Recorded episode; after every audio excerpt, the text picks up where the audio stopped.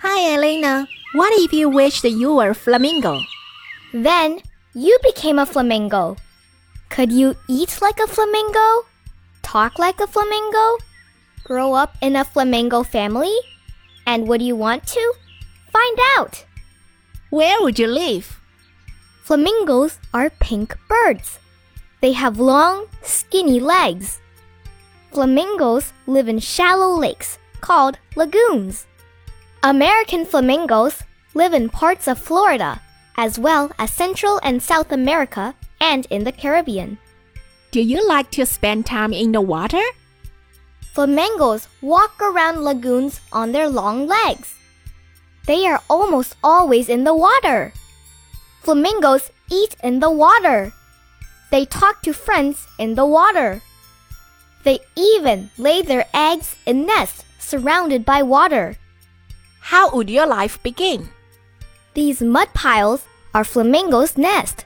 There is one egg in each nest, and one flamingo chick in each egg.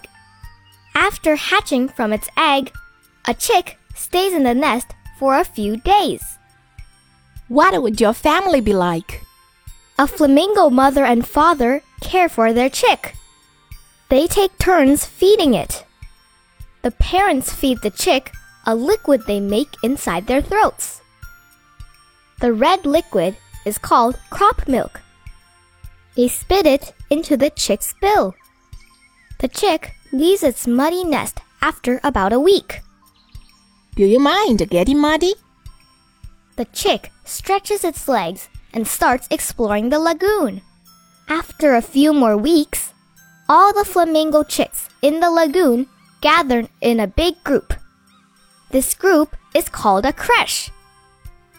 The chicks in a creche practice finding food without their parents' help. How would you learn to be a flamingo? Flamingo chicks practice finding food like the grown ups in their creche. The chicks learn to stir up mud on the bottom of the lagoon with their feet. There is food in the mud. What would you eat? When a flamingo stirs up mud, it also stirs up food to eat. Flamingo feathers turn pink because of a pink substance in the plants and shrimp they eat. Does your food make you change colors? How would you talk? Flamingo are noisy birds. They talk with honking, grunting, and growling sounds. Is your family noisy? Flamingos know each other's voices. A flamingo chick can hear its parents calling to it, even in a crowded creche. Where would you sleep? When a flamingo feels sleepy, it tucks its head under its wing. Usually, the bird sleeps standing up. Sometimes, a flamingo sleeps while standing on just one leg. How would growing up change you? As a flamingo chip grows up, its bill gets much larger. Its neck and legs grow longer.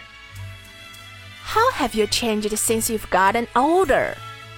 The chick's gray feathers turn pink as it eats more and more food. Being a flamingo could be cool, but do you want to play in the mud? Live with lots of other flamingos? Stand on one leg while you sleep? Luckily, you don't have to. You're not a flamingo. You're you. The story ended. But did you know? The flamingos in this book are American flamingos.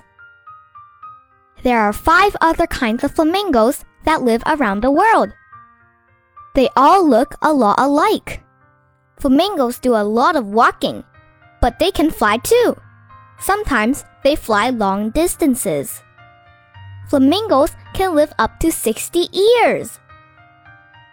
Hi, friends! Are you interested in nature and animals? Subscribe to my story and come back tomorrow.